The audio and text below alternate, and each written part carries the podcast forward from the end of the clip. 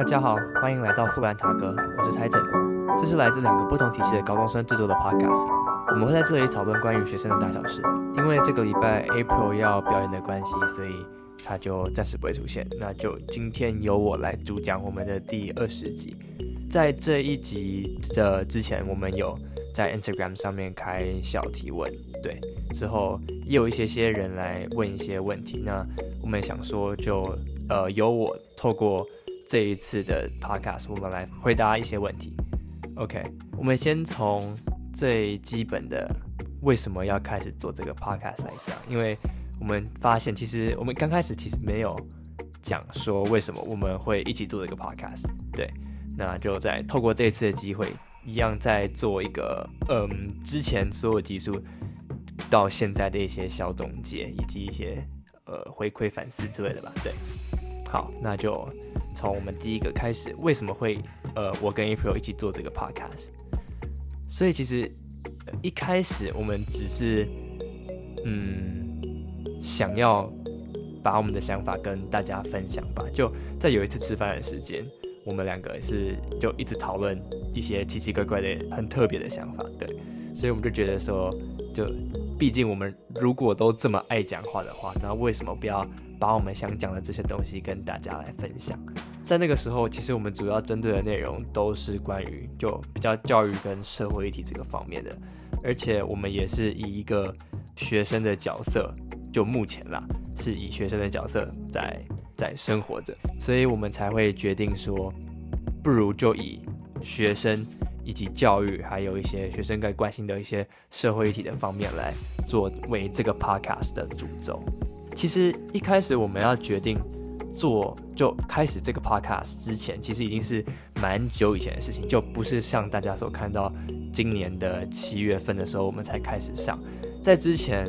从呃去年。的时间，我们已经想说我们可以开始做，只是那时候就很忙嘛。然后我们又有试录了几集，可是没有找到一个适合自己做的方法。就比如说我们要叫什么名字啊，开头要怎么做开头，还有内容要怎么定，我们的稿该怎么做处理。所以其实这一整串的流程都不是非常的清楚。这样的原因把我们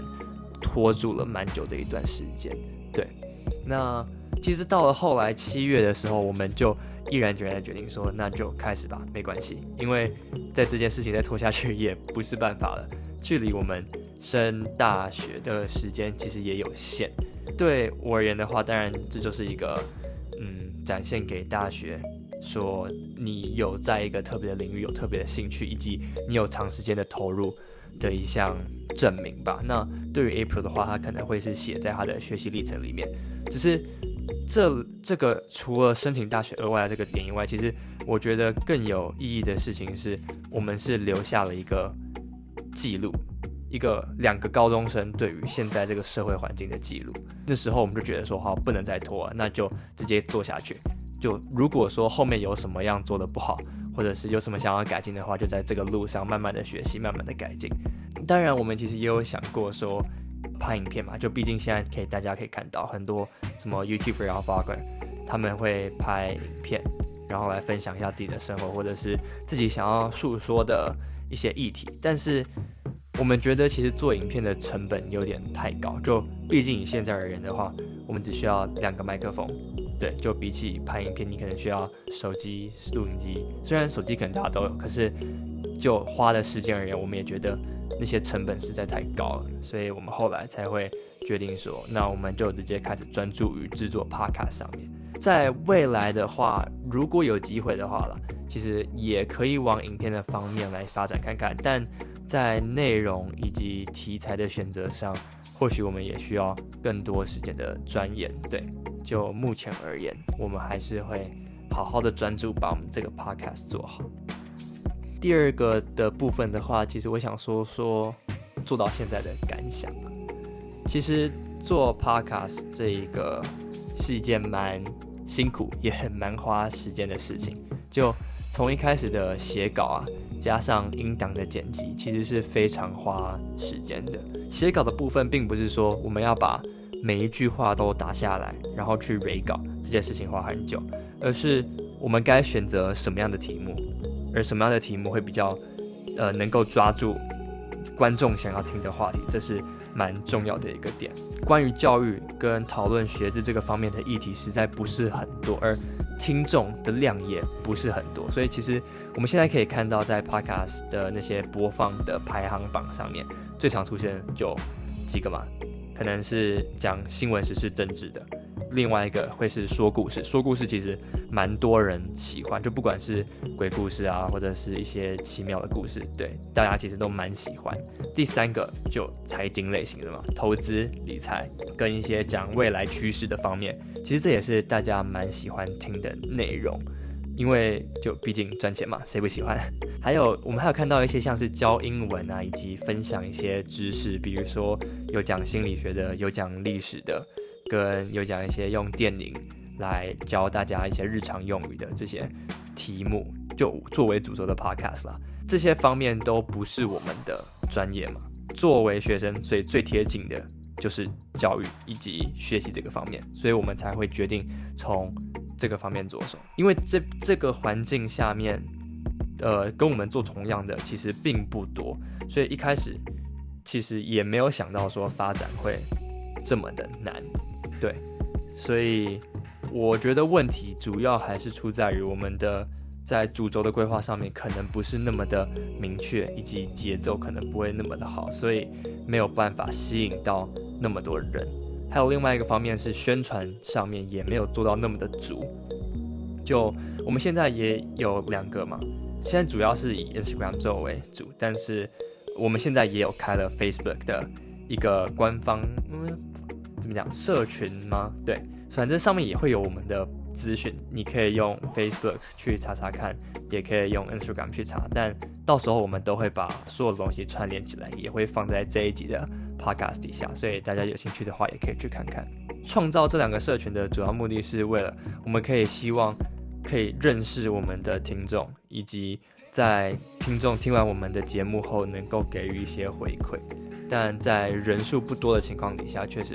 回馈这件事情比较难做到，那我们主要能够观察的也只有在后台上面的一些数据，所以我们常会看那些数据来想说，我们到底哪一个点会比较适合进步啊？但是对数据的量还是有限，如果可以的话，也可以希望是大家可以多多的跟我们讲一下你们听完我们 podcast 后的想法到底是什么，这样也可以比较帮助于我们建立一些比较好的素材题目。或者是一些比较特别的单元。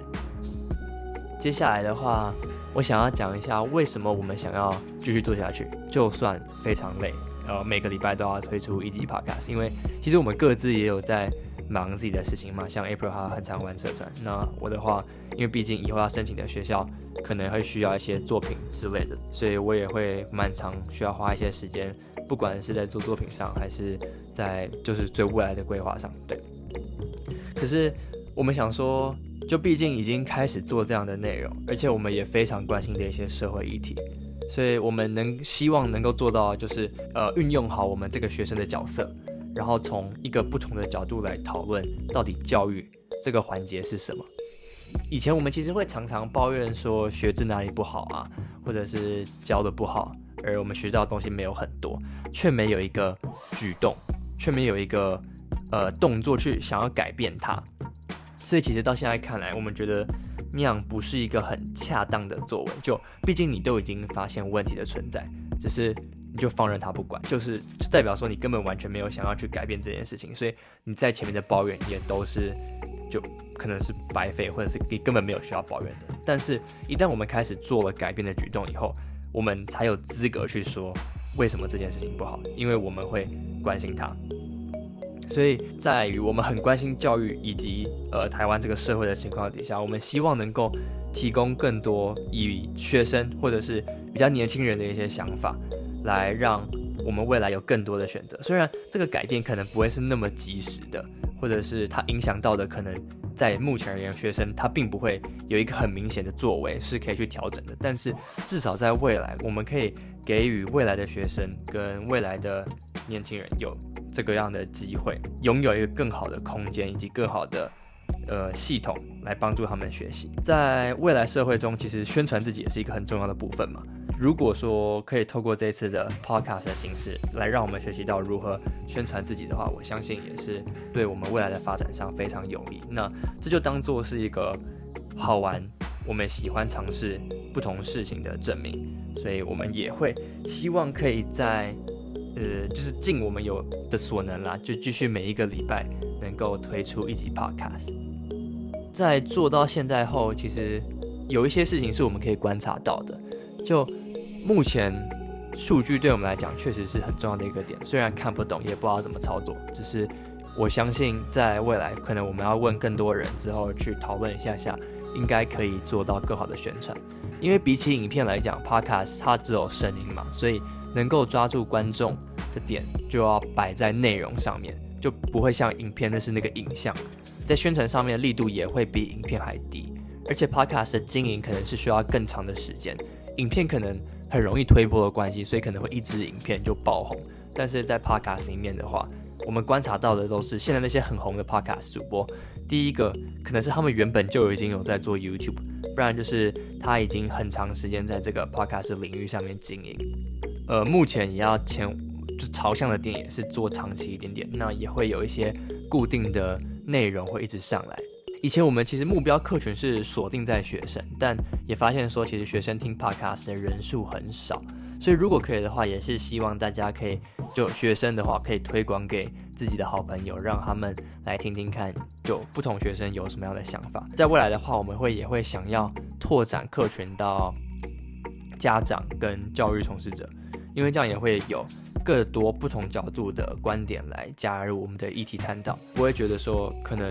单纯都只有学生在讲教育这件事情，所以如果说可以加入更多不同观点的话，也可以加强我们这样的议题的可信度，以及更多不同观点的包容性。做到现在，我们也发现说有一些其一些其他的学生在做 podcast，所以如果说大家有兴趣的话，其实你们也可以去看看有别人做的。